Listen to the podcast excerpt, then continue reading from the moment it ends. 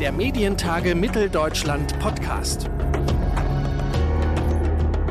Weiterentwicklung, neue Märkte erschließen und dabei auch noch erfolgreich sein. Und das geht langfristig nicht ohne Innovation. Aber wie innovativ ist Deutschland?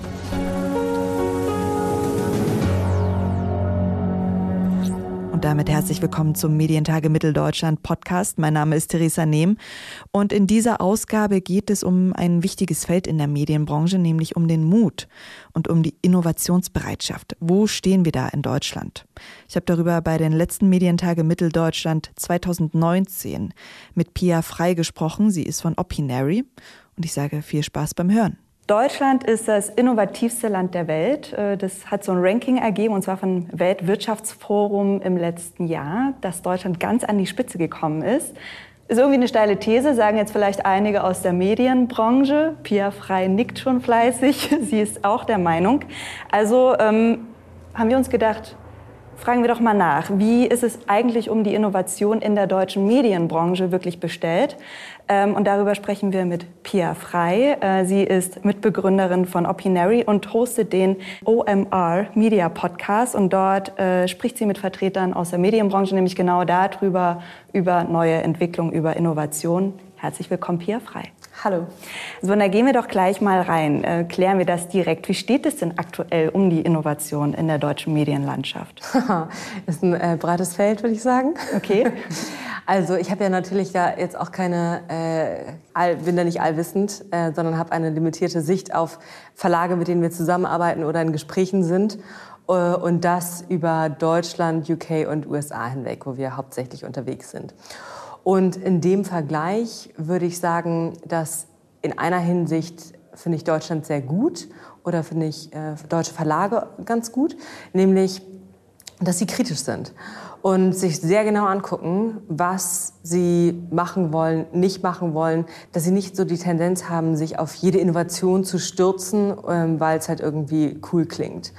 Und dieser eingebaute, diese eingebaute Skepsis, die, glaube ich, Deutsche in vieler Hinsicht haben, die ist erstmal hilfreich, um sich nicht zu verrennen in einem Innovationsurwald.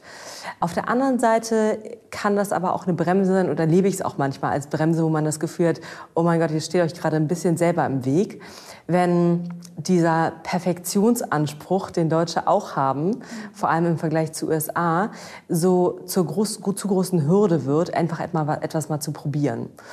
Ich glaube, da ist eine Entwicklung drin oder es verändert sich und so dieses zumindest die Innovationstheorie von irgendwie schmalspurig erstmal testen, dann ausrollen, äh, es ist nicht schlimm, wenn es nicht funktioniert, die sinkt schon so in die, in die Köpfe. Aber ich würde sagen, es ist noch etwas zu tun, was einerseits so den Perfektionsanspruch angeht. Dann ist wahrscheinlich auch noch etwas zu tun, was so die interne Vernetzung innerhalb von Organisationen angeht. Obwohl ich dazu sagen muss, dass da Deutschland und USA und UK sich wirklich nichts nehmen, wie sehr sich man sich da manchmal selber behindern kann, wenn einfach Abteilung A einfach nicht mit Abteilung B spricht. Das ist, glaube ich, aber einfach macht Innovation tendenziell schwieriger. Wenn man mal Innovation einfach äh, als so ähm, Weiterentwicklung vom Status quo sieht, das ein bisschen über den Tellerrand hinausgeht dessen, was man sowieso jeden Tag macht. Aber es ist schon so, dass äh, USA war ja häufig dieses Try and Error und irgendwann funktioniert es, dass das in Deutschland langsam ankommt, was für mich auch irgendwie so ein bisschen zur Innovationskultur dazugehört. Einfach mal probieren. Ja. Ich würde aber da sagen, USA und Deutschland können echt auch was voneinander lernen, weil in den USA ist es so, da sagen Leute sauschnell ja und sagen, ja cool, machen wir, amazing. Und ähm, bis man in Deutschland zu diesem Punkt kommt, dauert es saulange. Äh, in den USA ist es dann aber so, dass ich da auch, dass ich da auch Tendenzen sehe, dass Leute sich äh, einfach ein bisschen verrennen in Sachen, die sie machen wollen, dass alles ähm, nicht so durchdenken teilweise oder nicht so ernst nehmen und dann einfach Experimente, schwierige Startbasis haben, wenn da kein volles Commitment wirklich da ist, etwas wirklich zu probieren, weil man einfach gerade dachte in einem Meeting, klingt cool, probieren wir mal. Und dann aber verläuft es sich irgendwie in diesem Urwald von Sachen, die man gerade alles so probieren möchte. In Deutschland ist das der Teil, hm, also so diese, diese Durchdachtheit, in der man dann tatsächlich etwas probiert, viel, viel, viel, viel fundierter. Nur um zu diesem Punkt zu kommen, dauert es manchmal saulange. Okay. Meine Frage wäre auch, diese Innovationen, sind die häufig technischer Natur oder geht man da auch ins Inhaltliche, schaut, wie kann man vielleicht Dinge anders erzählen, auch wenn man publiziert? Oder ist es sehr getrieben durch neue Techniken, die auf den Markt kommen? Also ich glaube, es ist so, dass man es sich schwieriger macht, wenn man das so kategorisiert. Also wenn man als Unternehmen sagt, ich möchte jetzt Tech-Innovationen fördern oder ich möchte jetzt Content-Innovationen fördern. Wenn man das so siloartig schon denkt, dann ist man da sehr viel limitierter in den Strategien und Wegen, die man gehen kann. Aber die Innovationstrends, die so durch die Häuser laufen, ja, die unterscheiden, also die, da kommen Wellen, flachen wieder ab. Eine Zeit lang denken alle, sie müssen jetzt unbedingt VR machen, dann wieder doch nicht mehr. Also ich glaube, jede dieser Wellen ist mit Vorsicht zu betrachten und äh, bestmöglich irgendwie so bereichsübergreifend zu denken. Mhm. Ähm, wenn Sie verschiedene Häuser ansprechen, wo ist denn der Innovationsdrang da besonders groß? Eher bei Start-ups oder auch tatsächlich bei den etablierten Medienhäusern? Also ich würde sagen, der wahrgenommene, gefühlte Innovationsdruck ist in Startups größer, weil man sich einfach mit wenigen Ressourcen schnell weiterentwickeln muss und da braucht man Ideen. In, in größeren Häusern ist es eher so, dass, dass man sich auch aus einer oberen Management-Ebene wünscht, innovativ zu sein, aber das erstmal häufig als Stichwort definiert, nicht als eine eingewachsene Strategie oder eine eingewachsene DNA. Und von diesem Innovations-Buzzword auskommt, ist es vielleicht auch manchmal unklarer, in welche Richtung man laufen möchte, wenn es nicht begriffen wird als einfach ein Weg, sich vom Status quo weiterzuentwickeln. Also wird es mehr als Fremdkörper wahrgenommen? Denn Startups muss man eigentlich, da gehört es dazu, es wird erwartet. Ich glaube, das konnte man auch zum Beispiel, ja, und das konnte man auch daran sehen, wie so vor einigen Jahren jedes Haus, das was auf sich hielt, sich so ein Lab eingerichtet hat und da irgendwie bunte Sitzsäcke reingeschmissen hat. Und das, das löst halt noch kein Problem. Da werden Feigenblätter produziert, wurden auch coole Sachen produziert. Ich habe auch selber in so einem Lab gearbeitet.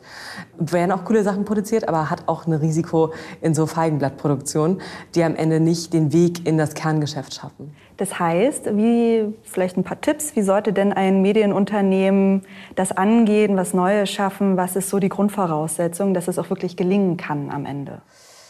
Puh, also viel. Ähm, ich würde es mal aus zwei Richtungen denken, nämlich einmal so top-down, was wird von einem Vorstand oder oberen Management äh, an Möglichkeiten gegeben und was ermöglicht man von unten, also aus der Basis auskommt. Und da ist, glaube ich, aus dem Top-Management einfach erstmal eine Haltung wichtig, nämlich dass das, wie man es lange gemacht hat, noch keine Rechtfertigung dafür ist, es so weiterzumachen. Und die Bereitschaft, Strukturen in Frage zu stellen, die Bereitschaft und die Ressourcen, neue Strukturen aufzusetzen, was ja sau anstrengend ist, das erleben auch wir als wachsendes Startup. Dafür so den Headspace und die Zeit schaffen, ist, glaube ich, ist wichtig. Und dann auf einer anderen Ebene kommt aber ja manchmal das aus dem Vorstand so, was dem vorschwebt, nicht unbedingt an der Basis an. Und wenn ein Praktikant eine gute Idee hat, dann ist die Connection zu dem CEO, der gesagt hat, wir wollen jetzt total smart darin werden, wie wir, weiß nicht, mit unseren Lesern interagieren, der Weg ist ganz schön lang. Und da so eine fluide Struktur zu haben und eine Bereitschaft auf allen Ebenen, damit eine Idee, die von der Basis auskommt, ihren Weg durch die Organisation finden kann, auch wenn das nicht in irgendeinem Innovationslab passiert, sondern im Day-to-Day-Business passiert, das ist, glaube ich, total wichtig. Und wo gibt es jetzt vielleicht ein Beispiel, wo es wirklich perfekt funktioniert hat, alles zusammen? Also vielleicht ein bisschen fantasielos, aber ich würde sagen, in der Entstehungsgeschichte von Opinory, von dem, was wir machen, da steckt ein ganz gutes Beispiel drin. Nämlich war ich Volontärin bei der Welt und an der, bei der Journalistenschule da und hatte da so dieses Embryo dieser Idee und habe da halt verschiedensten Leuten von Vorstand bis Chefredaktion geschrieben, ich muss unbedingt diese Idee präsentieren. Und die Gesprächsbereitschaft und die Offenheit dafür war riesig und so ähm, wie wenig Bürokratie mir da in den Weg gelegt wurde, in-house dieses Ding zum Laufen zu bringen, zu testen, weiterzuentwickeln, relevantes Feedback zu bekommen, fand ich ähm, auch im Rückblick nochmal total beeindruckend. Pia Frei war das Mitbegründerin von Opinary. Das ist dieser Meinungsbarometer, ähm, den Sie unter einigen Online-Artikeln sehen können. Die Medientage Mitteldeutschland, die gehen ja übrigens in eine neue Runde. Am 13. und 14. Mai finden die Medientage Mitteldeutschland wieder in Leipzig statt. Tom Buro wird da sein, der ARD-Chef. Thomas Bellot auch, Intendant des ZDF.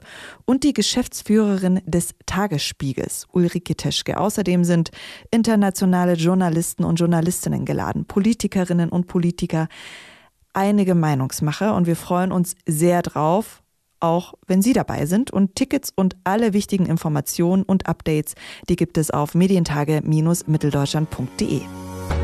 Der Medientage Mitteldeutschland Podcast.